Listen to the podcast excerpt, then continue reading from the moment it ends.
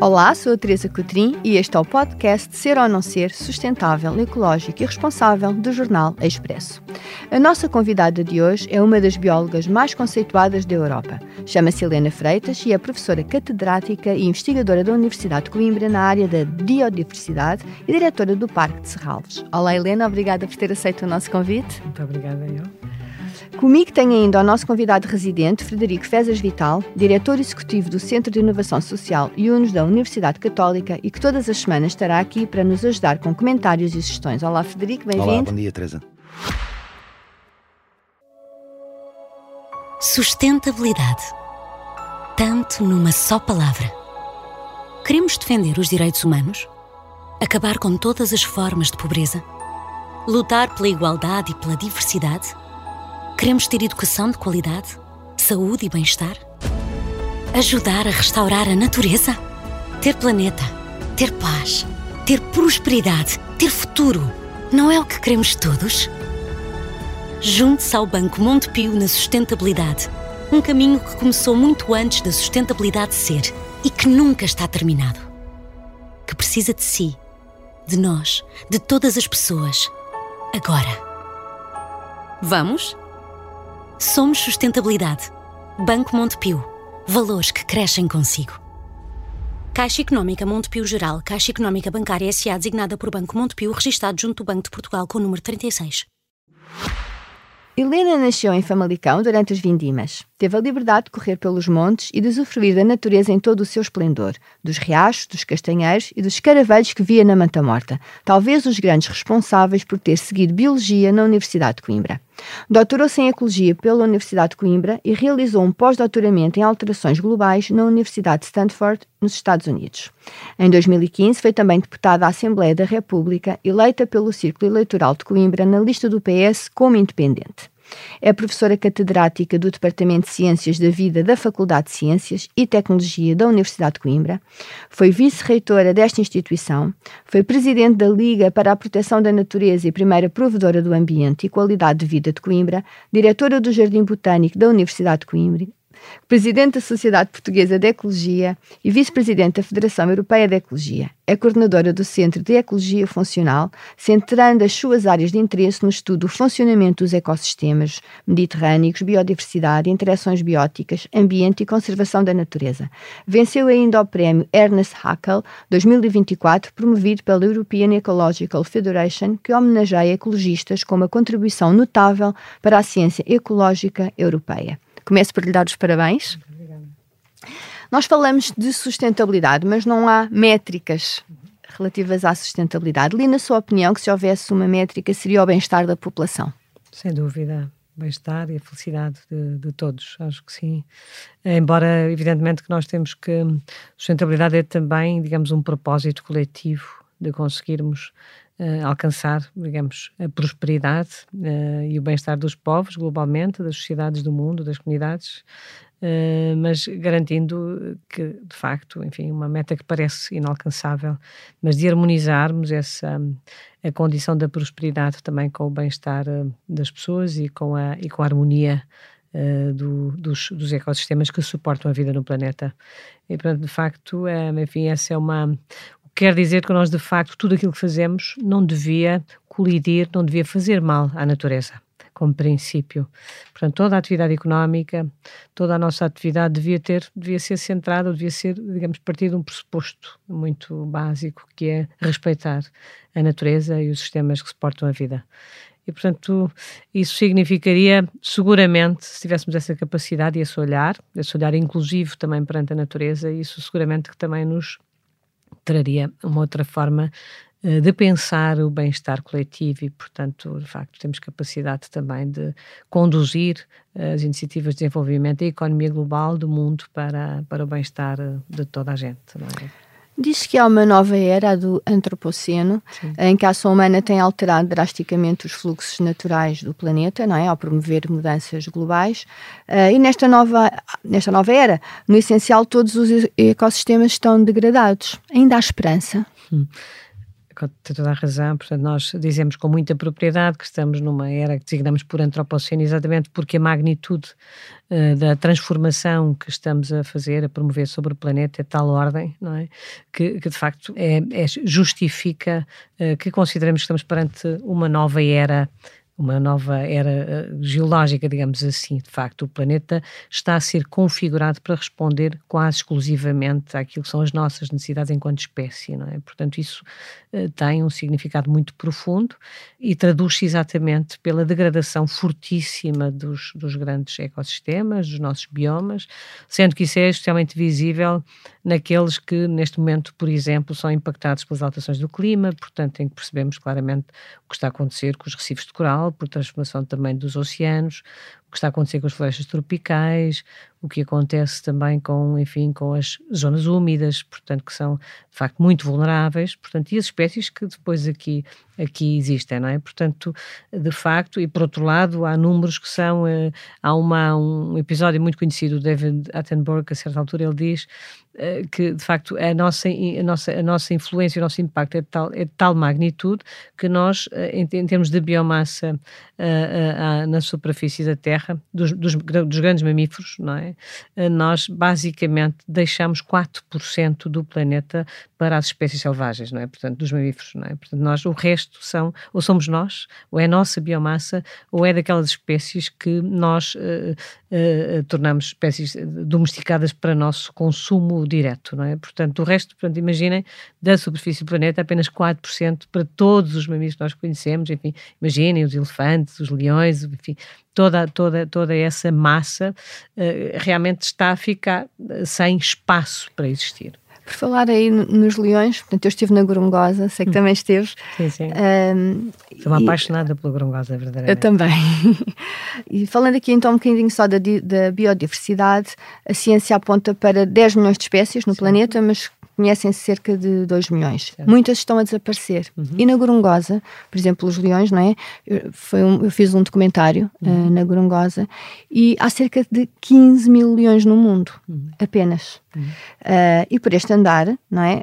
Vão começar a desaparecer espécies. Será preciso construir uma nova arca de Noé para conseguirmos salvar as espécies e manter a biodiversidade? Ou seja, uh, qual é que é o impacto disto no planeta? Desde logo a arca de Noé que nós conseguirmos assegurar é aquela que vamos ter. Não é? Portanto, o grande problema, exatamente o desaparecimento da biodiversidade, é que é um processo irreversível. Não é? Portanto, quando perdemos, perdemos. É definitivo. Eh, e, de facto, o que a ciência conhece, como dizia, cerca de 10 milhões de espécies, enfim, estima, estima existirem cerca exato. de 10 milhões de espécies, sendo que conhecemos cerca de 2 milhões e a maioria, 90%, mais grosso modo, são insetos, não é? E, portanto, há um, uma, uma, uma quantidade enorme de espécies, sobretudo em, em, em digamos, condições mais difíceis, de acesso mais difícil, ou porque, enfim, só recentemente é que temos as, os meios técnicos para conseguirmos chegar, designadamente estas de microscópicas, não é? Que são mais, menos visíveis, portanto, a olho nu, como as bactérias, os vírus, os fungos, os fungos, dos fungos nós conhecemos talvez, enfim, estima, estima a ciência 2, 4% do, do, do conjunto uh, que poderá existir. Portanto, de facto, nós em termos de biodiversidade, e este conhecimento que temos, na verdade, é muito, é muito incipiente, porque uh, muito, do, muito dessas espécies foram um dia identificadas num determinado lugar do mundo e estão hoje no museu à espera que nós voltemos a olhar para elas e de facto uh, verdadeiramente conhecemos, não é? Portanto, é realmente muito redutor. Uh, o número que conhecemos é pouco, mas sendo, a verdade é que estamos numa crise profunda de extinção de espécies, portanto, as espécies estão a ser eh, extintas todos os dias. A taxa de extinção é, enfim, estima também a ciência, cerca de 100 mil vezes superior à que seria a taxa, eh, digamos, de extinção base, portanto, é de facto uh, avassalador. E há grupos onde isso pode ter um impacto profundo, muito rápido e no curto prazo, designadamente os insetos, os insetos polinizadores, que têm uma função essencial, que é a polinização, sendo que 80% ou mais dos nossos, das espécies com interesse agrícola que nós uh, precisamos para o nosso alimento direto, são polinizadas. Se não forem polinizadas, não produzem, não há, portanto, não há frutificação, não há não, não, não temos esse, esse bem de consumo, não é? Portanto, há de facto hoje, hoje, quando falamos em biodiversidade, extinção e desaparecimento da biodiversidade, estamos verdadeiramente a falar de uma ameaça profunda sobre a nossa própria existência, porque a biodiversidade é essencial, portanto, para mantermos uh, os, os, os, serviços, os bens e os serviços que são essenciais à nossa, à nossa própria existência. E, portanto, e hoje isto, isto é, começa a ser percebido começa a ser percebido porque o, o, impacto é real. E é também já traduzido na própria economia, portanto já, eh, já o próprio sistema financeiro, eh, o, as seguradoras, há uma, um conjunto já eh, muito grande de, de interlocutores da, da economia dominante que perceberam que de facto a biodiversidade é, é, essencial e, portanto, e que hoje é possível trazer métricas, exatamente, na, na, na, na dimensão da económica que tem que perceber uh, a importância da biodiversidade. E, portanto, não há dúvida nenhuma que este é um problema, é uma crise profunda, portanto, aliás, eh, falamos e bem da crise climática e temos uh, que, que, que, trabalhar uh, para resolver o problema, como, enfim, vamos tendo estas COPs que recentemente, como sabem, tivemos esta do clima. A crise climática é de facto profunda e, e vai afetar uh, o planeta e, e, e, a humanidade em geral, mas a crise da biodiversidade é, porventura, mais grave menos conhecida, infelizmente, mas a verdade é que não vamos conseguir resolver a crise climática sem a biodiversidade e vice-versa. Portanto, estas são crises que são muito mais profundas, portanto, são de facto, digamos, isto é o antropoceno, portanto, é um momento em que nos confrontamos com uma, uma necessidade e num tempo de conhecimento, isto também também nos deve interpelar, não é? Nós temos conhecimento, temos cada vez mais conhecimento e, portanto, temos argumentos suficientes para trabalhar em função de uma agenda diferente, uh, de facto, que nos permita eh, confrontar, digamos, afrontar aquilo que são os problemas e construir, de facto, uma, uma agenda de desenvolvimento mais inclusiva, mais justa, de facto, e capaz de construir a, a, a, a civilização ecológica, que é, de facto, o grande desígnio de todos, penso eu. Helena, era esta irreversibilidade destes danos que se referia o artigo publicado na revista Bioscience, hum. uh, no qual participou com 15 mil cientistas de 184 países. Uh, era estes danos que se referia da biodiversidade ou há outros que são considerados irreversíveis? O, o, o, desaparecimento de espécies, uh, portanto, tem consequências uh, que, que, são natureza sistémica também. Portanto, nós temos aqui uma cascada, digamos, de efeitos que, que nem, nem, nem, conseguimos, né? a própria ciência não consegue estimar na sua plenitude não é? e na sua magnitude, porque de facto o desaparecimento, como estávamos a falar há pouco, por exemplo, de insetos polinizadores, tem, no nosso caso, se encararmos a coisa na nossa perspectiva, diz respeito mais ao homem, mas, por exemplo, quando falávamos do desaparecimento dos ecossistemas úmidos e, nas, por exemplo, dos anfíbios que estão, cujo ciclo de vida depende uh, diretamente destes, destes ecossistemas, o desaparecimento de anfíbios em alguns países da América Central já se consegue uh, correlacionar, por exemplo, com uh, o incremento de doenças que estavam relativamente controladas e que agora, com o desaparecimento dos anfíbios, portanto, os insetos vetores estão deixam de ter uh, quem, os, os, quem se alimenta e, portanto, eles estão, a, a, abundância cresce e, portanto, a possibilidade de termos, portanto, novas doenças, não é?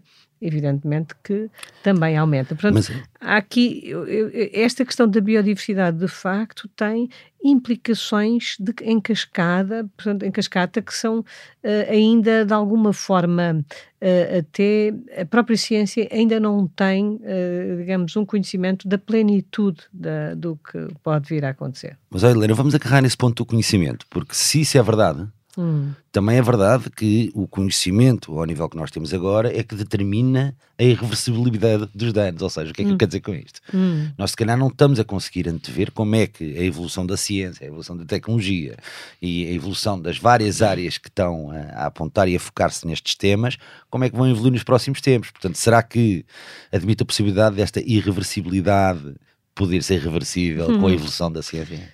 Lá ver, eu acredito eh, de facto que a, que a ciência tem um propósito claro de, eh, de, de, trabalhar no sentido do, do bem-estar e, portanto, há um compromisso social da ciência que eu acredito e, e penso que ele deve ser uh, uh, todos os dias, digamos, lembrado, recordado, não é? Portanto, a ciência, de facto, é, é para trazer soluções, uh, tem essa missão de construir as soluções que são necessárias para responder aos nossos, aos nosso, ao nosso bem-estar e, portanto, encontrar soluções de facto. E a ciência está a trabalhar todos os dias nesse sentido e de forma convergente. Portanto, eu penso que cada vez mais as ciências convergem para este entendimento e esta, esta eh, digamos, eh, missão de encontrar soluções que nos permitam ultrapassar as crises que, em, que, em, que, de facto estamos, não é? Portanto, eu, e isso vê-se e sente todos os dias. Na pandemia percebemos isso, a, a, capacidade mobilizadora e generosa da ciência global para encontrar uma solução para a pandemia foi notável. Nós não temos noção, quem não, quem não, não temos, porventura, digamos, a sociedade não tem noção do que isto significou porque, porque de facto houve necessidade de um trabalho coletivo que ultrapassou fronteiras, línguas, culturas, metodologias.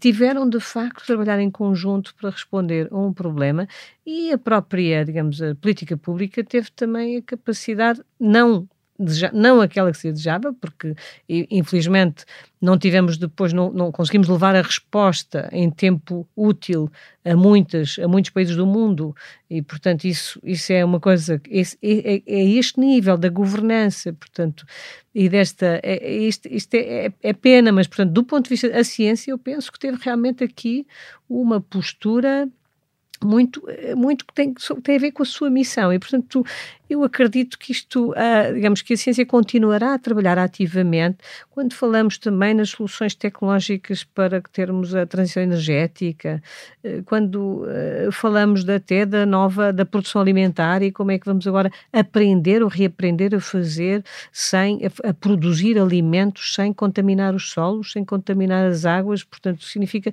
transformar a própria, os, os sistemas, a agricultura convencional, acabar progressivamente com a agricultura industrial, que já percebemos todos que tem impactos tremendos nos ecossistemas, na nossa saúde.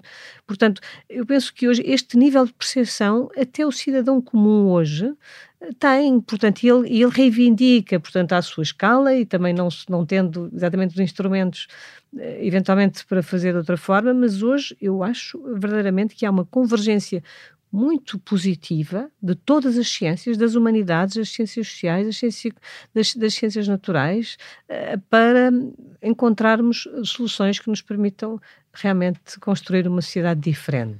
Portanto, ainda há esperança. É que há muita utopia, mas a utopia para mim é.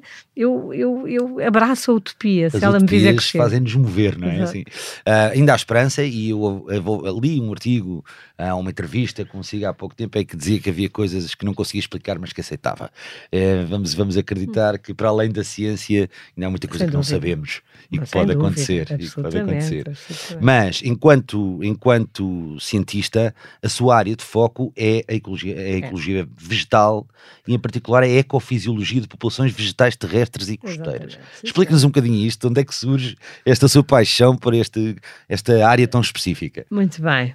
Bom, isso é muito interessante a questão, de facto, já foi há uns anos, mas uh, eu, eu fui sempre muito, eh, portanto, a, digamos, a relação com a natureza foi sempre muito importante na minha, na minha, na minha vida desde criança, não é? Portanto, tive sempre essa, mas eh, do ponto de vista da ciência, de facto, a ecologia muito cedo, muito rapidamente foi a minha escolha na universidade, embora com alguma dificuldade porque não tinha ainda era uma em Portugal era é preciso dizer que eu fui fundadora da Sociedade Portuguesa de Ecologia em 1995, 96, portanto, naquele período que tinha acabado de chegar, eu estava ainda. Imagina, a Sociedade Americana, a Sociedade Inglesa de Ecologia tem mais de 100 anos.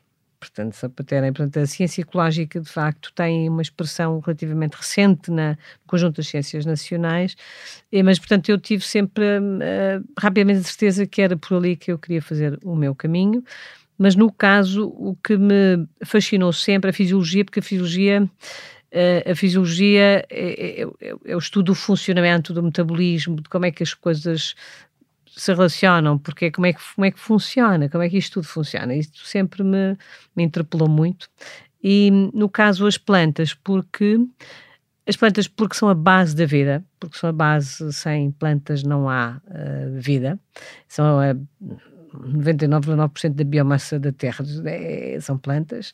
As plantas têm uma, um processo extraordinário, um metabolismo energético extraordinário, portanto, elas, elas alimentam-se, eh, não precisam. Portanto, a fotossíntese é uma coisa extraordinária e, e, proporcionam, de facto, toda a cadeia alimentar. Portanto, são a base da cadeia alimentar. E, portanto, isso para mim também. E por outro lado, e para concluir a questão da ecofisiologia, porque a ecofisiologia, porque uh, também me seduziram sempre os ambientes extremos os desertos, os ambientes salinos, portanto, os ambientes em que, é, em que a espécie tem que, de alguma forma, perde na competição e, e, acaba por encontrar um nicho ecológico de sobrevivência em que, no essencial, coloca toda a sua energia para conseguir cumprir o seu ciclo de vida em condições muito difíceis, não é? E eu penso que isso é extraordinário. Quer dizer, como é que num deserto hiperárido é possível florir, não é? É possível reproduzir, eh, é possível ir buscar água. Como é que num ambiente costeiro com o sal, nenhuma espécie gosta de sal, nós também não, nenhuma espécie, nenhuma planta, nenhum, nenhuma, nenhum organismo, e, mas apesar de tudo, há espécies que conseguem viver nesses ambientes, não é? E, portanto, os ambientes extremos, os ambientes difíceis e perceber como é que, uh, uh, digamos, os organismos se ajustam e desenvolvem mecanismos de sobrevivência foi para mim uma, sempre muito sedutor e por isso é que segui esse caminho. Portanto, eu de facto sou muito fisi fisiologia é a minha é a minha base conceptual de abordagem sempre.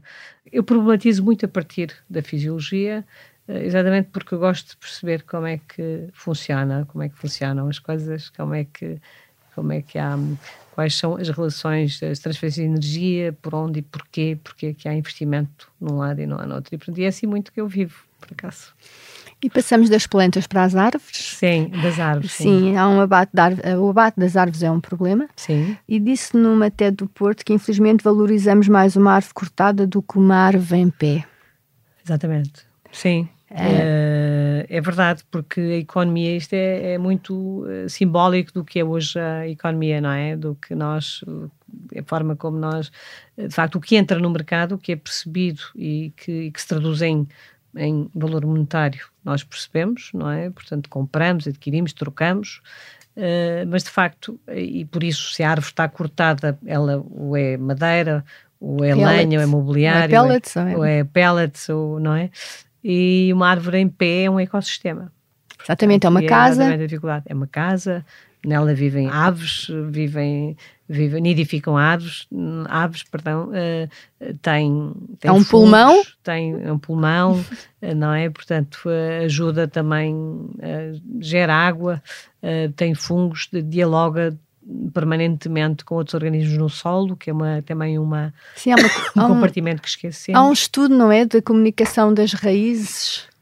Eu vi, vi um estudo e vi um documentário na BBC sobre isso. É muito interessante e também nos deve fazer refletir, porque de facto a árvore, que eu considero dos seres mais extraordinários, da, que nós, de facto, é um organismo absolutamente incrível, é a semente mais perfeita, não é? O embrião mais perfeito da terra, não é? Que de facto sabe quando germina, não é? Percebe o momento próprio, a, a, a planta-mãe também produz em função das condições que tem, dispersa, portanto, todo o processo de dispersão uh, é um dos problemas também agora na, na, questão climática, portanto, de facto, é o agente dispersor, como é que é possível, porque muitas vezes são as aves, se as aves se deslocalizarem, temos uma, é? portanto, estes são os cenários também uh, mudam, mas de facto um, as árvores têm depois essa, enfim, as plantas no geral, mas a árvore de uma forma particularmente notável, portanto, não, não tem mobilidade, não é? E por isso a, escolha, as escolhas que faz têm que ser escolhas muito, acho mais uma vez a fisiologia, não é? Tem que ser investimentos muito muito, muito bem, digamos, entendidos. Não vou dizer que não há aqui provavelmente uma inteligência, mas há, de alguma forma, não é? E por isso, e o sistema radicular é particularmente notável. Se pensarmos que uma árvore tem que transportar, uh, não é? Portanto, tem que ter um sistema de transporte que sempre funcional, não é? E que é, é, extraordinário, não é? Porque tem exatamente contra, não é? Tem um gradiente, não é? Tem que criar aqui um gradiente que lhe permita transportar até à, à folha, que é a sua máquina fotossintética, portanto, é a máquina vital, não é onde está a fotossíntese, onde se... Portanto, isto de facto é um processo extraordinário que a árvore tem que assegurar desde a raiz, não é? E Uh, e, e, e, toda a sua nutrição também vem dali, portanto, é também no solo que ela vai buscar todos os nutrientes que precisa.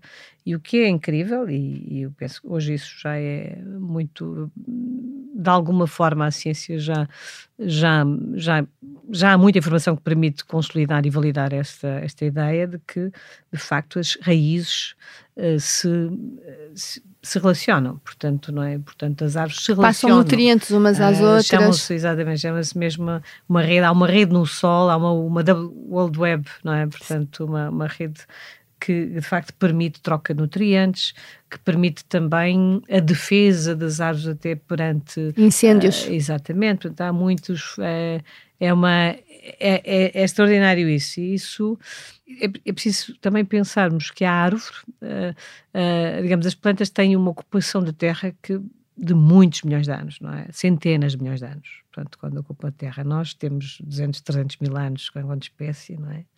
As plantas ocupam a Terra há milhões, há centenas de milhões de anos, não é?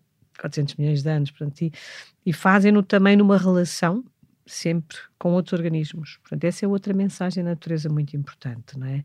E a árvore tem essa particularidade, sim, mas a, sistema radicular e essa questão que mencionou é também realmente muito importante.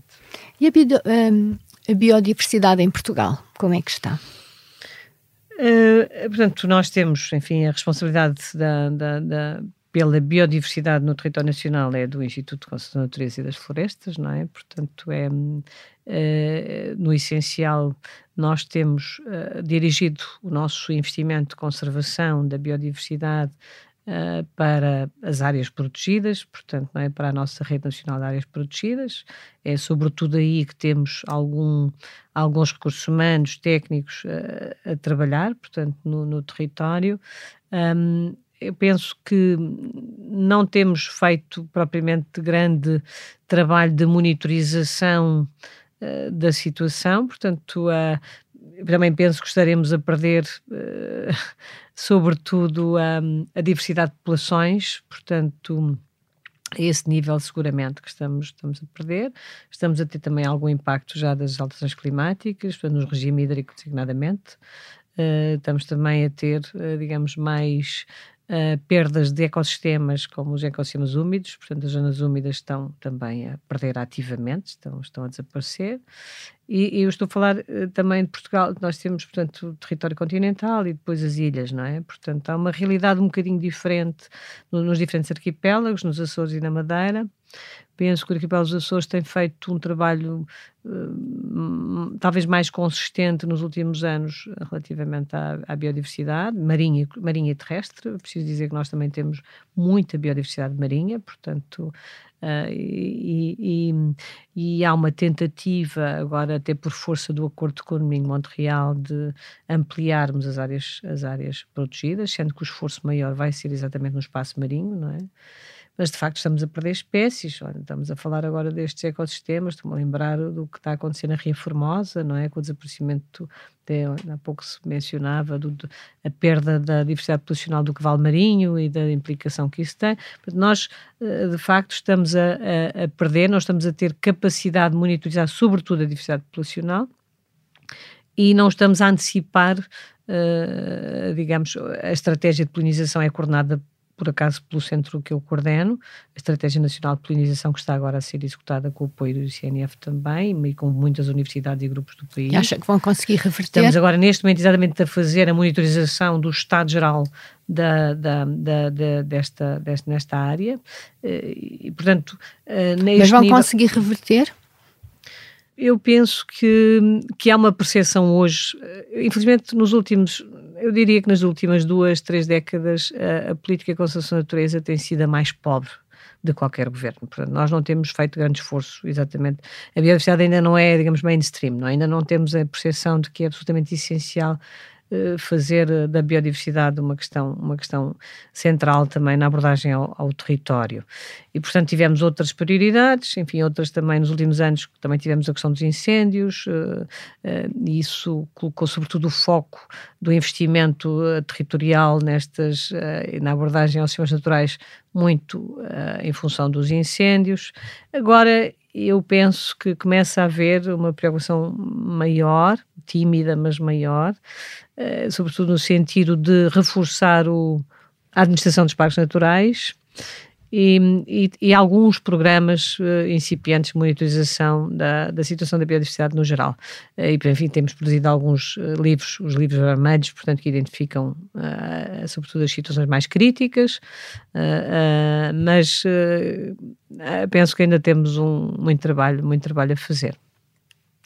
Helena, vou voltar a agarrar num tema que falou há pouco, das árvores, hum. mas por causa desta questão da, da sua natureza relacional, Sim. Porque li noutra entrevista sua, li muitas entrevistas suas, uhum. que disse que o que me seduz, e estou a citar, é a premissa de que na natureza nada existe sozinho. É a Sim. dimensão colaborativa, relacional e obrigatoriedade de equilíbrio dessas mesmas relações. Sim. E aqui a minha pergunta é: isto é também um dos princípios da economia regenerativa, uhum. é? E eu pergunto-me. Uh, como é que, ou quais são as principais lições que podemos retirar para os sistemas sociais daquilo que a natureza nos ensina e porquê é que temos tanta resistência? Hum. Eh, é só relacionado com a visão antropocêntrica ou há outros fatores que influenciam essa resistência? Há uma, essa frase, enfim, não, não totalidade, mas uma parte, e gostava de a mencionar, é da Rachel Carson, que ela diz a certa altura, portanto, há 60 anos atrás, no seu livro Silent Spring, ela diz: In nature nothing exists alone. Portanto, exatamente essa ideia de que, de facto, qualquer impacto na natureza é, tem uma essa dimensão não é, de, de, relacional e que nós não tendemos a esquecer. E, e a verdade é que é, é, assim, desde logo em nós, nós também somos um. Nós, em nós coexistem muitos organismos, muitas outras formas de vida que são essenciais para o nosso equilíbrio funcional e para o nosso, o nosso bem-estar. E por isso é verdade que hoje, quando percebemos o estado de degradação generalizado da, da, nossa, da nossa existência dos, dos, uh, dos, dos, sistemas vivos, não só dos sistemas vivos, mas também da nossa própria existência. Portanto, esta dimensão disruptiva da da vida em geral, não é? Portanto, tudo, os conflitos eh, que existimos, uh, distantes, mas cada vez mais próximos, a, a incapacidade real de cuidarmos os nossos, as nossas gerações, os nossos mais velhos, não é? Uh, a incapacidade que temos para fazer, para cuidar uh, da nossa família, porque estamos em, em, pressão, sob pressão, e, e portanto, essa. E, portanto, há de facto hoje são muitas as situações que nos uh, permanentemente nos convocam não? Para um estado de, de alguma de, de percepção da de uma degradação acentuada de tudo aquilo que implica a nossa relação com o exterior, seja com outros, uh, seja uh, no geral, até temos hoje percepção de coisas não é? Que não que não que não tínhamos. E portanto isso está a acontecer e, e, e nós também, enquanto uh, olhamos também para os, para os ecossistemas na perspectiva mais ecológica, também percebemos que há claramente uma necessidade imperiosa de regeneração, não é? de regenerar, de regenerar os solos, de regenerar os rios, de regenerar a nossa forma uh, de estar, de viver na cidade, de viver, uh, eh, um, de, de percebermos, de aceitarmos a injustiça, a desigualdade, não é? De aceitarmos que é possível, quer dizer, de, de, de, de, não, não permitirmos de nos insurgirmos, de nos não é? De, porque, porque não há, porque a situação de desigualdade a que chegamos é, insustentável, portanto, esta, é, eu penso, portanto, que esta dimensão regenerativa eh, hoje está a impregnar toda a nossa existência e, e vai e, portanto, e nós vamos ter mesmo que, que trabalhar em função de uma agenda regenerativa global. A natureza pode ser mestra aí. E a natureza é absolutamente essencial. A natureza é, é absolutamente essencial. E pode nos trazer profundos ensinamentos a esse nível. E é preciso, e desde o primeiro dos ensinamentos é a nossa condição biológica, é a nossa própria vulnerabilidade. Portanto, que nós tendemos a esquecer e a fugir, mas é, nós somos seres vulneráveis, expostos a todas as doenças como quaisquer outra, outras espécies, é? E, portanto, essa, essa, essa, essa ideia que, sobretudo, que se acentuou no último, nas últimas décadas eh, e no, último, no século XX em particular, eh, que nos colocou numa posição de espécie digamos superior uh, superior e fruto de uma evolução única não é é, é, é, é, é ilusória é, é, absurda e está-nos, eu penso que nos está a conduzir uh, mal. Portanto, é preciso, é muito importante, uh, de facto, recuperarmos essa ideia forte de pertença a um conjunto mais amplo de vida, portanto, de outras formas de vida. E isso é, é importante não só para a nossa existência, portanto, na, na, na configuração geral do sistema biofísico, não é? Mas também enquanto parte de um processo regenerativo que nos convoca também a todos a humanidade. Portanto, não é possível, para mim nem sequer é compatível, é aceitável, uma sociedade que tem conhecimento, que tem capacidade de produzir soluções e que aceita a, profunda desigualdade em que, em, em que estamos, a, enfim, que a guerra prevaleça sobre sobre, sobre a paz, não é? Portanto, nós temos que ter, temos mais argumentos e mais instrumentos para que, enfim, finalmente a humanidade, não é? Eu sei que historicamente sempre tivemos períodos muito diversos, mas eh, nós hoje estamos perante um, um confronto de grande amplitude e que temos que ser capazes, de facto, de, fazer de outra forma, não é? Portanto, eu penso, espero que a natureza nos, nos sirva de Inspiração. De inspiração, de facto, porque na natureza, isso não há dúvida, e voltou à, à questão inicial, na natureza, de facto, a, a, grande mensagem da natureza é a dimensão colaborativa. Portanto, a, o sucesso da, da, da, espécie, das espécies e da vida em geral, a, a meu ver, o sucesso é conseguido sempre na aposta colaborativa, portanto, sempre. Muito obrigada. A nossa conversa chegou ao fim. Muito obrigada por ter aceito o nosso convite. Obrigada, eu. Obrigado. Tive muito gosto.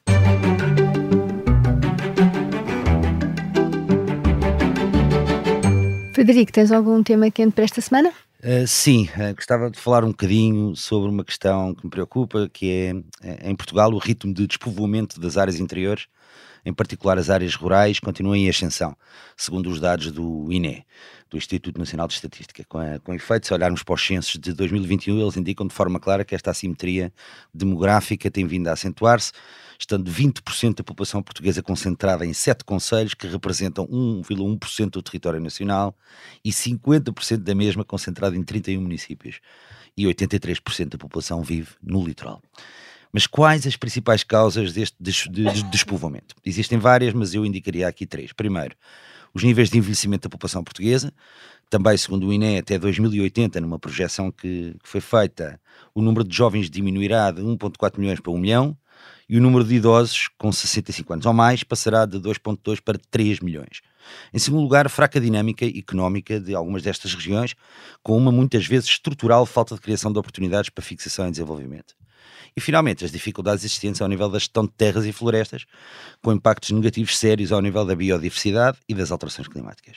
Segundo dados do relatório intercalar da Estratégia Nacional de Adaptação às Alterações Climáticas de julho deste ano, mais de 50% do território continental apresenta um forte potencial de desertificação, com particular evidência nas áreas do Alentejo e Algarve, algo que nos deve dar que pensar. A pandemia, com as situações de confinamento forçado e alguma vontade que se verificou, sobretudo nos segmentos mais jovens, de maior contacto com a natureza e com zonas de menor densidade populacional, trouxe-nos alguma esperança, alguns projetos interessantes a nascerem. Eu destaco a Feira de Empregabilidade Jovem do Interior, que aconteceu em maio de 2022 em Viseu, uma iniciativa inovadora de um projeto de empreendedorismo que se chama Interioriza-te mas esta centelha de esperança não foi, obviamente, nem de perto nem de longe o suficiente para inverter a tendência. Existem estas fontes de inspiração e isso por si só no meu entender, pode constituir, uh, se bem comunicado, uh, um bom começo de conversa. estruturas como a Portugal Inovação Social, também o PRR, podem ser também boas alavancas para a promoção de novas iniciativas. Acredito que o empreendedorismo, em particular o empreendedorismo social, com o seu foco nesta criação de valor transversal e na valorização dos patrimónios locais, pode, portanto, ser uma solução. Esta mentalidade empreendedora, com a inerente capacidade de iniciativa e de risco, muito focalizada em resolver problemas sociais e ambientais. Temos bons exemplos de municípios como o de Idenha Nova, na promoção da agricultura biológica e turismo sustentável, as cooperativas locais de energia em Trás-os-Montes e com o impulso que dão à transição energética, mas é preciso não parar, preciso ser resiliente com a natureza e começar a olhar para a enorme diversidade natural e cultural que um país tão pequeno e tão bem interligado com infraestruturas de apoio de qualidade apresenta e as oportunidades de diferenciação local que cada uma das zonas do país nos oferece. Neste caso, diria que não basta só ser, é preciso fazer acontecer. Tens também uma sugestão de uma leitura? Tenho até mais que uma. Hoje resolvi inovar um bocadinho e então pedi à nossa convidada sugestões de livros na área dela. E então tenho aqui duas sugestões eh, dadas pela nossa convidada. O primeiro é um livro de Edward O. Wilson com o título The Diversity of Life, onde o autor reflete sobre a evolução e sobre a forma como a diversidade surgiu na vida do planeta e de como os seres humanos estão agora a matar essa diversidade. Segunda sugestão vai para o livro com o título original uh, This Changes Everything: Capitalism versus the Climate, de Naomi Klein, e que apresenta uma nova perspectiva dentro da economia ecológica, dentro da qual a autora deixa uma mensagem de esperança, afirmando que esta crise pode ser aproveitada para construir um sistema económico radicalmente melhor, expondo também os mitos que surgem em torno do debate sobre as alterações climáticas. Finalmente, uma sugestão minha, que é para além das sugestões da nossa convidada, eu sugiro a leitura de um livro que se chama Blue Planet Law, The Ecology of Our Economic and Technological World, um livro feito em open access, com a colaboração de muitos autores de diversas áreas científicas, juristas, filósofos, biólogos, físicos, engenheiros e economistas, pela editora Springer. Está disponível online e já conta com cerca de 50 mil acessos online, que é um número bastante significativo para um trabalho científico que vem defender a criação de um direito ambiental global, à semelhança do que aconteceu a seguir à Segunda Guerra Mundial com a criação da legislação sobre os direitos humanos. Eh, eu acho que em tempos de crise é fulcral que o enquadramento jurídico acompanhe as necessidades que todos temos para conseguir vencer os desafios de sustentabilidade que temos por diante. Muito obrigada. Na próxima semana voltamos com um novo convidado, com mais histórias inspiradoras e a análise do Frederico Fezas Vital. Eu sou a Teresa Cotrim, a sonoplastia esteve a cargo de João Luís Amorim e a coordenação é de Joana Beleza. Pode ouvir-nos em qualquer plataforma de podcasts e também no site do Expresso. Até lá já sabe, ser ou não ser sustentável é uma decisão sua, porque não basta parecer, é preciso ser.